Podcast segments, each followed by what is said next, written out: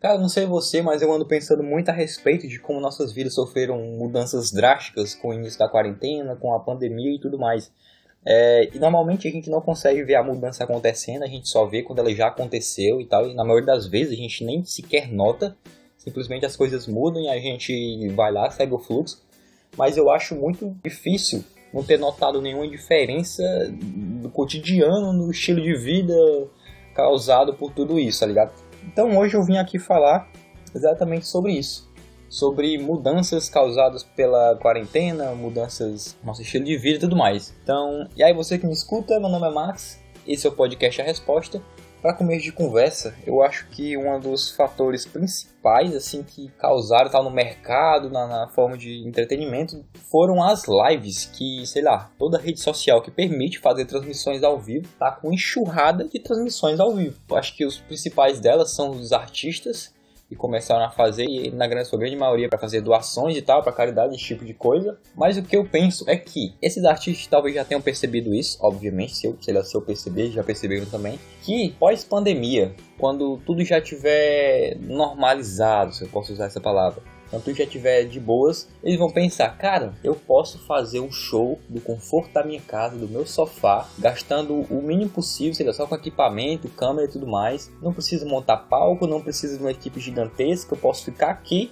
coloco um QR Code para arrecadar dinheiro e eu posso receber muito dinheiro trazendo, sei lá, centenas de, de milhares de pessoas para me assistir, cada uma doando um real, eu já ganharia muito. Agora pense nisso no quanto é, isso pode ter, ter afetado, tá ligado? Tipo, se eu não me engano, no Big Brother teve vários shows que foram feitos dessa forma. Colocaram um telão live, os artistas de casa mesmo fazendo live cantando e a galera lá dentro vibrando e tal, interagindo e tudo mais. Agora tu pensa nessa loucura. E, e desviando disso, ainda fora dos artistas, também existem várias outras é, empresas, marcas e tal que estão aderindo às lives, às transmissões ao vivo, os eventos assim online como por exemplo a Comic Con, que existe em San Diego, todo ano é um evento físico, um evento presencial. Ele foi cancelado, obviamente, todos os eventos que tem aglomeração foram cancelados.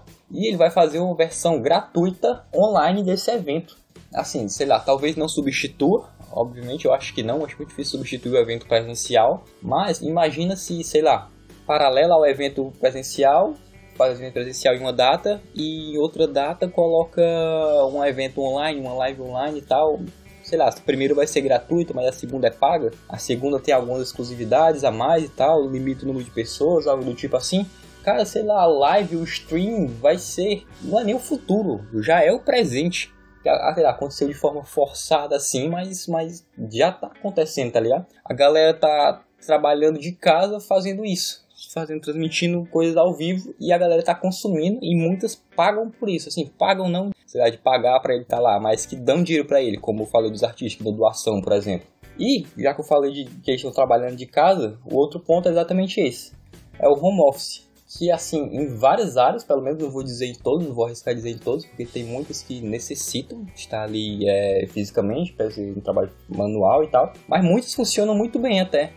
Tipo, acho que várias empresas tiveram esse choque de realidade. Eu fico pensando a respeito disso. Sei lá, algum trabalho de escritório, por exemplo, de que mexe com dados, que mexe com. Não sei, não sei citar nenhum exemplo agora. Mas pode, assim, ser, ao invés de eu ter que me deslocar até o escritório para fazer aquele trabalho repetitivo que eu fazia todo dia e tal, só no computador, eu faço de casa o mesmo serviço, tá ligado? Do conforto da minha casa e mando para lá e o trabalho é exatamente o mesmo. Eu só não me desloco para lá, sei lá, só não acordo mais cedo para pegar um ônibus para ir para lá, tá ligado? Eu só não, entre aspas, perco esse tempo dentro da, da condução para ir até o trabalho.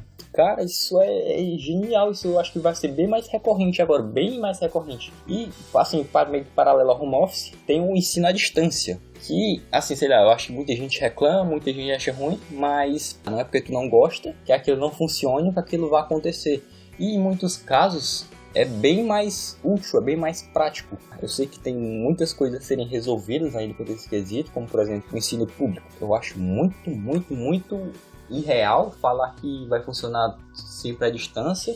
Eu da escola pública, eu sei como é bem a realidade. Na escola que eu estudei, tinha computadores, mas não tinha sequer internet. Imagine serviço EAD. Em outros casos, como algumas faculdades, algumas escolas particulares, podem vir a funcionar sei lá, não para todos os cursos, não sei, sei lá, faz medicina, não vou querer que tu aprenda cirurgia por EAD, por exemplo. Mas em outras, como sei lá, jornalismo, sobre marketing, alguma coisa do tipo assim, pode vir a funcionar. em outros exemplos também, ensinar à distância, agora eu lembrei que vários profissionais estão trabalhando no online. Eu conheço um cara que ele é personal, é professor de educação física, e ele dá aula em academias, só que como as academias foram tudo fechadas devido à pandemia, ele está oferecendo meio que as consultorias online para a galera que começou a treinar em casa que eu vi que se tornou bem mais recorrente a prática de calistenia, porque as academias foram fechadas, não quer deixar de treinar, não quer perder a, a rotina fitness ali e começou a treinar em casa.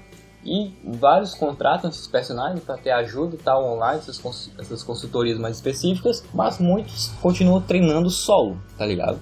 Continuam treinando, pesquisando a respeito, e eu acho isso incrível, porque assim, eu treino já em casa já fazem alguns meses, sei lá, desde dezembro de 2019 que eu treino em casa.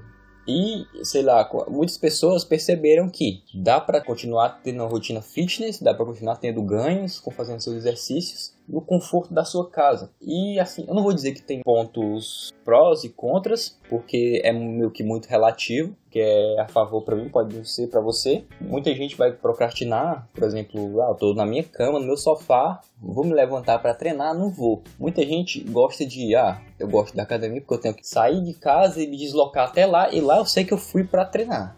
Só que para mim esse já é um meio que um contra, por assim dizer. Tipo, ah, eu tenho que sair de casa para ir até lá, então eu vou continuar treinando em casa mesmo, tá ligado? É, é, muito relativo, mas é algo que funciona para muita gente. E eu tenho certeza que isso vai ser bem mais, mais recorrente, vai ser uma prática mais. vai passar a ser bem mais usual, mais comum para gente que está treinando em casa, que faz exercício de calistenia, por exemplo, que é musculação com peso do corpo. É, gente que faz cardios também, corridas em casa, por chinelo, esse tipo de coisa assim. Eu não sou professor de educação física, não sei falar muito bem a respeito, mas eu sei que vai ter muita gente que vai fazer isso. E meio que entrando já, continuando nessa onda de profissionais que migraram para online. Tem é, muitos outros mercados, muitas outras empresas assim que tiveram que migrar para online para continuar existindo. É, eu vi recentemente que existem vários supermercados que estão recebendo assim compras online e fazendo a entrega na casa das pessoas. Ou seja, imagina essa serviço de comunidade que vai, eu preciso fazer as compras do mês só que não tô com tempo para ir até o mercado, trabalho o dia todo, tá? Minha rotina é complicada. Eu vou fazer aqui, baixar um aplicativo, um site e faço tudo que eu quero, já calculo o precinho e tal, coloco um horário que eu quero receber, sei lá, fico em casa de noite, então esse horário aqui tá bom para mim. E o entregador do supermercado vai lá na sua casa, entregar o seu produto, tudo que você pediu. Cara, isso é genial, assim, já existia, não é, não é algo que foi criado agora, tipo, já existiu o serviço de delivery, entrega de comida e tudo mais, mas vai estar sendo muito mais, mais usado por vários outros mercados. Lojas que estão fazendo entregas em casa, que estão recebendo encomendas, tá ligado? E muitos outros serviços. Tem cabeleireiros que estão fazendo serviços assim em casa, a pessoa liga, higieniza, né? E vai até a casa da pessoa para prestar aquele serviço e tal. Tá doido, tá sendo muito, muito, muito, muito, muito mais usual. E eu vi li uma matéria que vários e-commerces, assim, lojas virtuais, tiveram um aumento significativo, algumas mais de 200% nas suas compras, nos seus consumidores. Muitas pessoas, assim, foram até meio que, entre aspas, forçadas a só consumir online, porque, sei lá, não pode sair de casa e muitas lojas fecharam.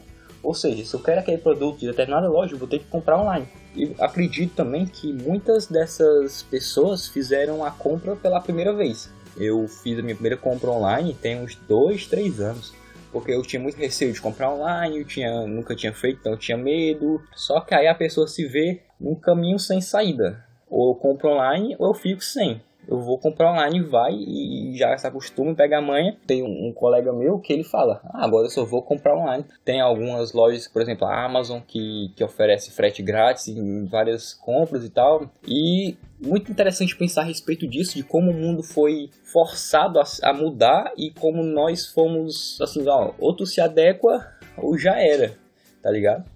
Não tem, não tem outro. Tu vai ficar ultrapassado aí. É o Darwin que dizia a sobrevivência do mais forte. Tem que se adaptar para continuar sobrevivendo. Se adaptar aos, aos acontecer das coisas aqui, cara. Ou, ou tu se esquiva do problema ou tu cai no buraco. É isso. Não tem muito mais outra saída.